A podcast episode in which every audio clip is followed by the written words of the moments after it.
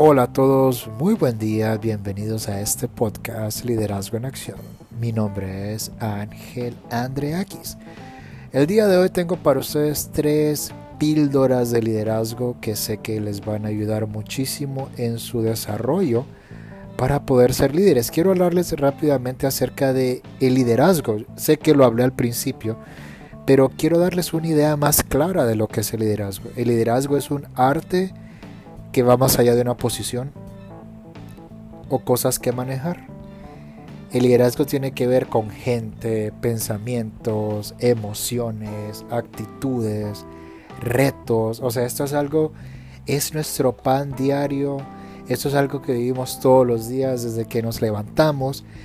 Y algo bien interesante es que los buenos líderes lo saben saben que esto es de todos los días, saben que el liderazgo no tiene que ver con algo jerárquico, sino que al contrario, tiene que ver con gente, pensamientos. Tal vez tú que me estás escuchando dices, bueno, eh, yo soy jefe de casi 25 personas, son 25 personas con pensamientos diferentes, emociones diferentes actitudes diferentes. Tal vez tienes 10 varones y los de, las demás son mujeres. Bueno, tienes 25 mundos diferentes. Entonces, como les decía, este es algo que todos los días es de todos los días y los líderes lo saben.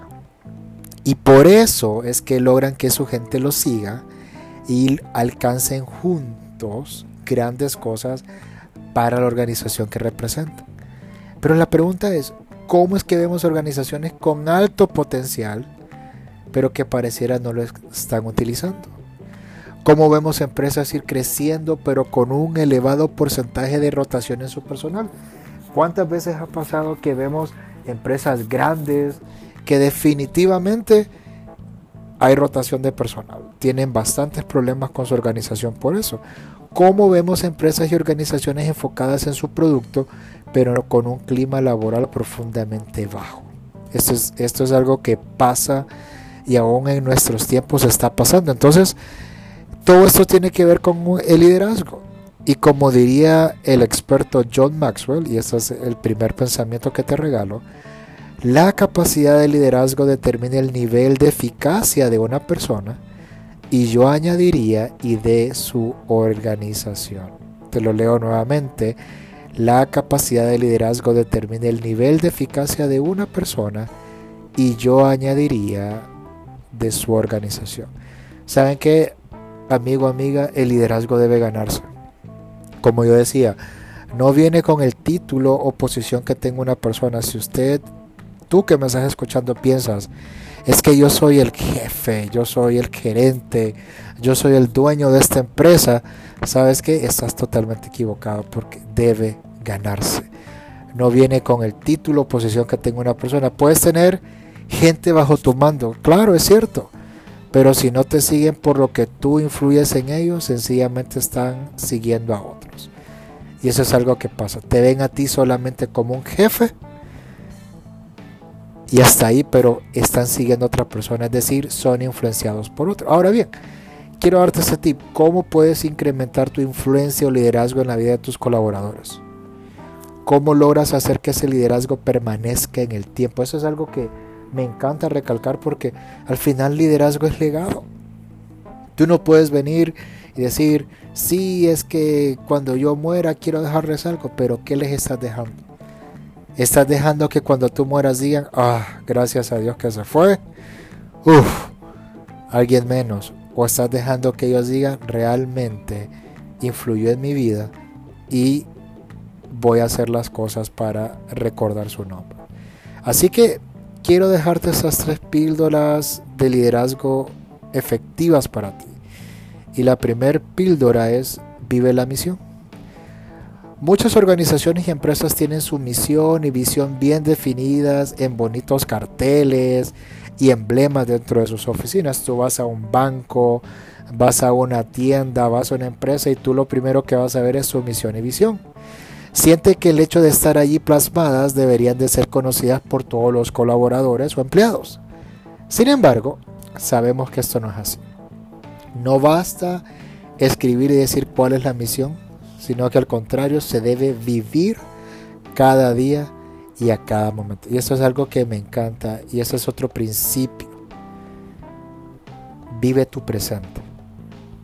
Creo que uno de los grandes problemas que nosotros tenemos en nuestro liderazgo y a nivel personal, ese es un problema que yo trato de, de manejar. No puedo controlarlo, pero y trato de tenerlo muy en mi mente es vivir el presente. Vivir el presente. O sea, el punto es, estoy haciendo planes, hago un plan para algo y automáticamente me remonto cinco años después cuando ya lo tengo todo, cuando ni siquiera he dado el primer paso.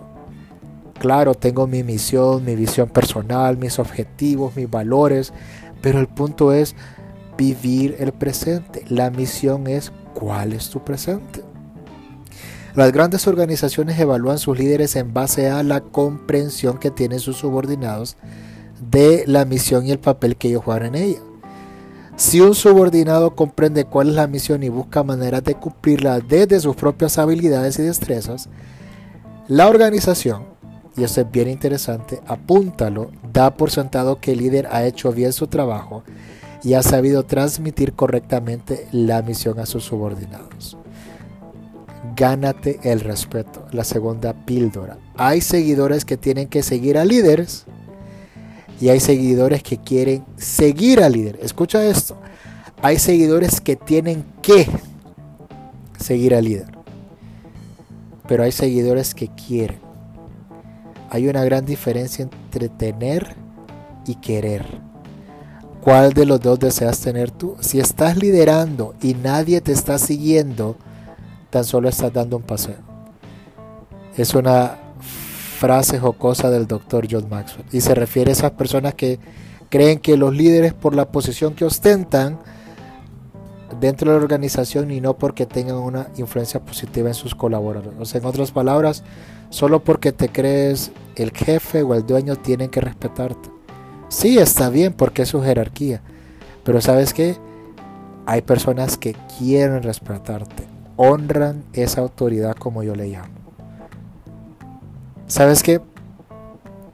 Esto es tan interesante porque para ser un líder de influencia debes ganarte el respeto de la gente. Gánate el respeto con servicio y, y verás que te seguirán con entusiasmo. Y una de las cosas que a mí me encanta y admiro mucho son esas personas que prestan un servicio a los demás y lo hacen con alegría.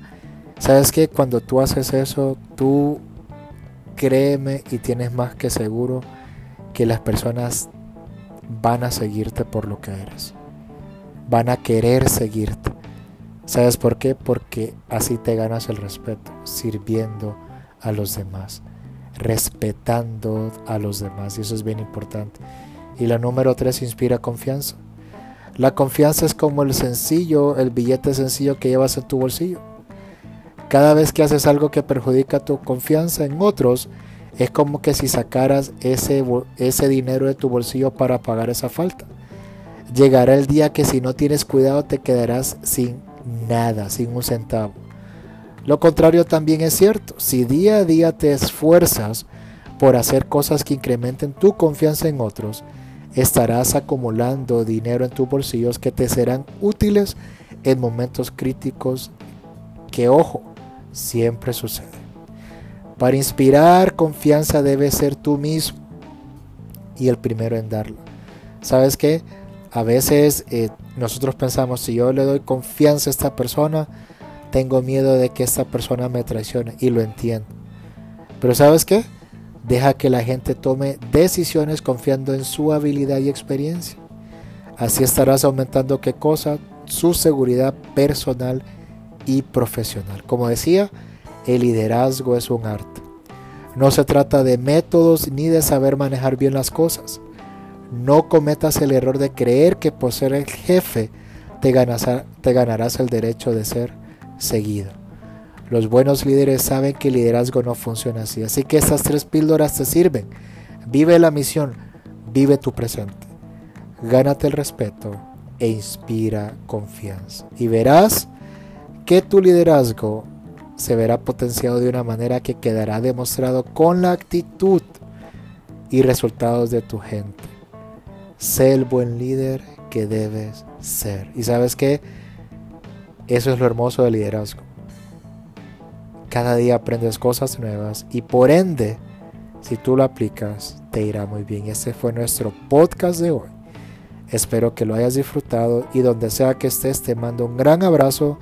Mi nombre es Ángel Andreakis y que Dios te bendiga. Hasta luego.